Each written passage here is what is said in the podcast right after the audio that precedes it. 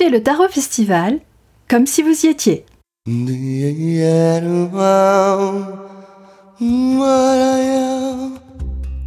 Bonjour, je suis Christine de Joigny d'Eva Productions et la voix des coulisses du Tarot Festival.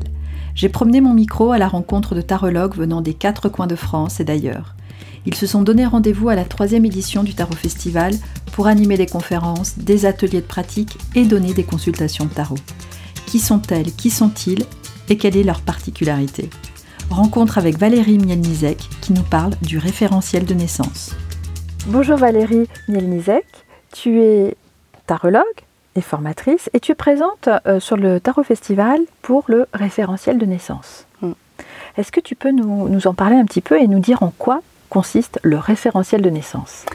Alors, le référentiel de naissance est un outil, une démarche thérapeutique qui a été créé dans les années 80 par euh, Georges Colleuil et qui euh, consiste à faire un travail sur soi, de connaissance de soi, à partir des arcanes du tarot de Marseille et de la date de naissance. C'est-à-dire qu'on va venir se référer, mhm. référentiel, aux arcanes du tarot pour savoir ce qu'elles nous disent de notre vie, de ce que l'on vit aujourd'hui.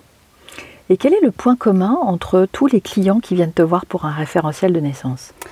Une meilleure connaissance d'eux et comprendre le sens de ce qu'ils vivent. D'accord.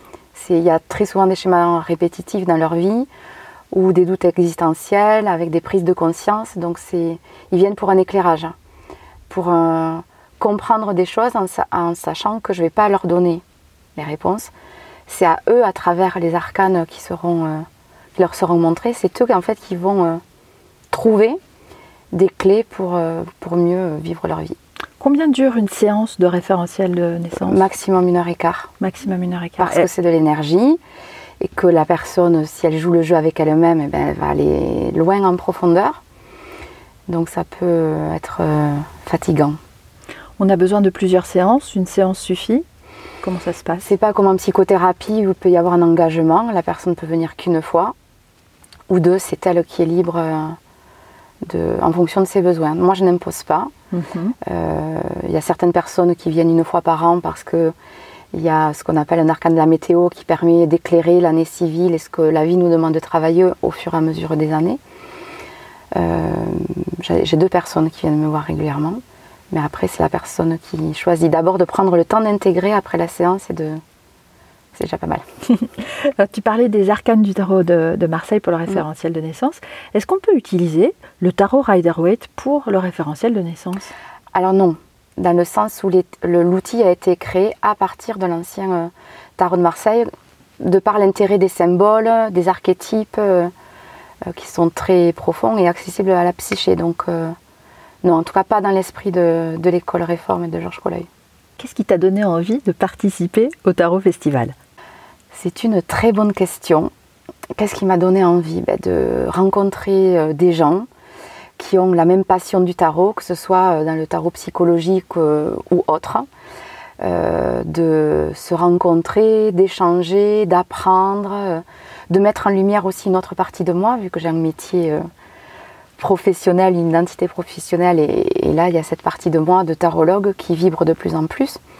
Donc c'est aussi pouvoir montrer une autre facette de moi et rencontrer des gens qui ont euh, eu le même questionnement, le même doute. Euh. Mhm. Puis on est dans le Gers, donc c'est aussi faire découvrir aux gens qu'on peut travailler sur soi avec un ou des jeux de cartes sans tomber dans le côté. Euh, exactement, you-you, comme tu dis, ou illuminé de. Voilà, c'est vraiment une démarche de développement personnel en fait. Et selon toi, quelle est la carte du tarot qui représente le mieux le festival? Ah, ah, ça serait quoi? C'est une bonne question.